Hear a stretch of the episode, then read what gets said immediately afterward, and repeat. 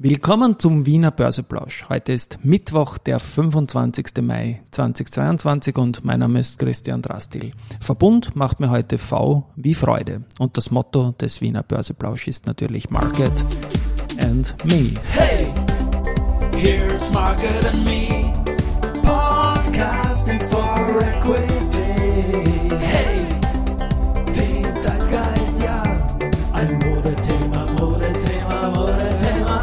Ja, die Börse als Modethema und die Mai-Folgen des Wiener Börseplausch sind präsentiert von Wiener Berger und Palfinger. Zunächst einmal habe ich bei meinem LinkedIn-Profil was ändern müssen. Da ist gestanden Specialist Market Maker zu News mit österreichischen Aktien. Und jetzt gibt es ja keine Specialist Market Maker mehr, deswegen habe ich daraus gemacht BBO Market Maker mit News zu österreichischen Aktien. Und die Top News des Tages ist der Verbund. Kommt vom Verbund und es gefällt mir riesig, dass der Verbund da quasi jetzt in den Lead gegangen ist in dieser leidigen Diskussion, die der Kanzler Nehammer da losgetreten hat mit der Gewinnverwendung und der Verbund hat heute jetzt ausgesendet, knapp bevor wir hier gestartet sind mit den Podcast-Vorbereitungen, dass man beschlossen hat, der Hauptversammlung 2023 was vorzuschlagen, nämlich zur Zusätzlich zur ordentlichen Dividende wird es auch noch eine Sonderdividende geben und in Summe kann man da, wenn man in die Richtung denkt, wie es in den vergangenen Jahren war, von insgesamt 1,2 Milliarden Euro sprechen.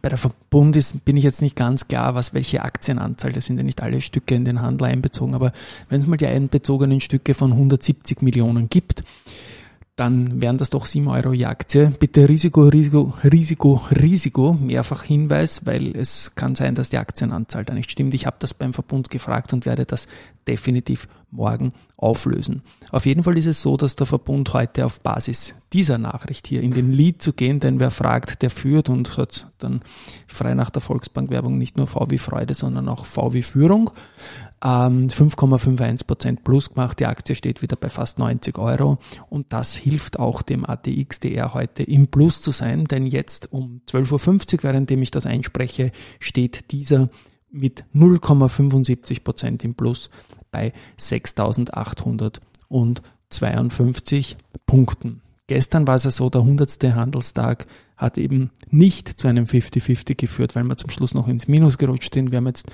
49 Plustage und 51 Minustage in diesem Jahr. Und heute schaut es nach 50 zu 51 aus. Weiters äh, zum Verbund möchte ich noch eine Kleinigkeit in den Shownotes verlinken und anhängen.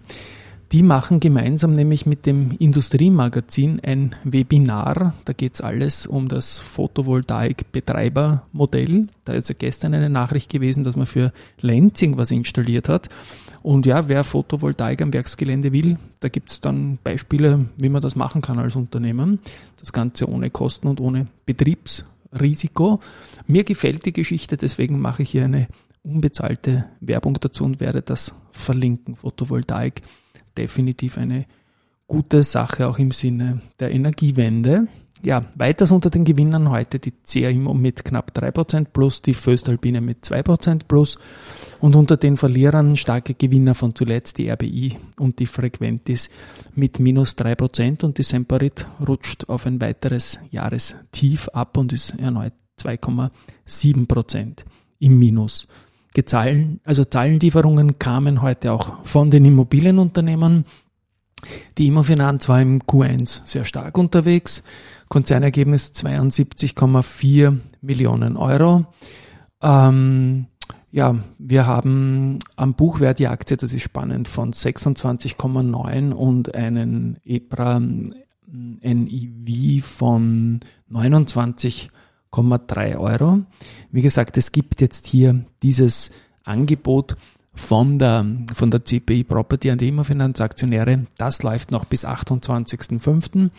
Aber ein kleiner Tipp, es kann vielleicht so sein, dass die eine oder andere Bank am 28.05. schon geschlossen hat mit dieser Sache. Also wenn man es annehmen will, glaube ich, könnte man es jetzt schon tun.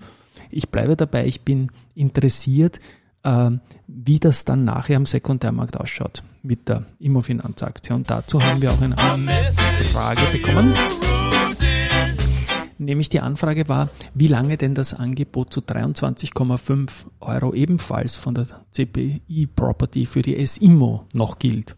Nun, die Antwort ist einfach, das gibt's noch gar nicht. Das ist nur avisiert worden, da muss erst das Höchststimmrecht fallen auf einer Hauptversammlung, die erst kommt und erst dann wird wohl ein obligatorisches Pflichtangebot zu den wohl avisierten 23,5 Euro kommen. Das ähm, hat man aber nur avisiert und es ist noch nicht möglich hier zu, äh, über, zu verfügen über das Angebot. Weiter beim Immobilienteil ist die CIMO mit guten Zahlen im Q1 unterwegs. Konzernergebnis 136,9 Millionen Euro. Das ist 231 Prozent über den Vorjahreswert. Und vor allem sind die stark bei den Neubewertungen. Also die developen sehr gut und da, da, da geht dann auch einiges weiter. Die Entwicklungen schreiten laufend fort und so kann man dann immer wieder ähm, Reserven heben und so auch positiv in den NEV einwirken. Und ja, das hat auch durchaus zum Beispiel die Erwartungen von den Raiffeisenanalysten übertroffen. Und sie haben also weitere positive Bewertungseffekte gar nicht so auf der Rechnung gehabt, also Ergebnis übertroffen. Und ja, das sieht gut aus. Die Aktie ist jetzt über technische Durchschnittslinien gegangen und ist jetzt erstmals seit längerer Zeit, wenn ich jetzt mal ganz kurz noch hinschaue, wieder über 30 Euro. Also sehr, sehr spannende und positive Geschichte. Die Intention vom Klaus Umek, also der hat sich einmal gut gekauft mit Petrus Advisor, noch deutlich unter 30 Euro. Die haben jetzt mit Aktien und auch Derivaten insgesamt mehr als 5% am Unternehmen. Ja, Immobilien gehen wir weiter zur UBM. Auch die haben im ersten Quartal gut funktioniert, haben heute die Zahlen geliefert und ähm, sind allerdings vorsichtig, was den Ausblick betrifft, weil ähm, es ist sehr, sehr schwierig jetzt momentan aufgrund der, der geopolitischen Situation. Der CEO Thomas Winkler sagt aber, sie sind für Gelegenheiten am Markt perfekt aufgestellt und für die Zukunft bestens gerüstet. Ähm, Guidance, wie gesagt, lässt man mal wegen der unsicheren Marktentwicklung aus. Ähm, die liquiden Mittel von 370 Millionen Euro sind natürlich ein Asset. Valneva hat auch Good News, ähm, allerdings nicht in der großen Sache Covid, sondern ähm, beim Chikungunya-Impfstoffkandidaten VLA 1553. Da ist die Phase 3 zur Konsistenz der hergestellten Chargen jetzt, Chargen jetzt abgeschlossen. Und ja, die Einreichung bei der FDA wird begonnen. Research gibt's auch noch zum Schluss. Ähm, AT&S hat das Kaufenrating von Chevreux behalten. Chevreux hat das Kursziel um einen von 64 auf 65 Euro erhöht. Ähm, Autonomous bleibt bei der Vienna Insurance Group auf Underperform.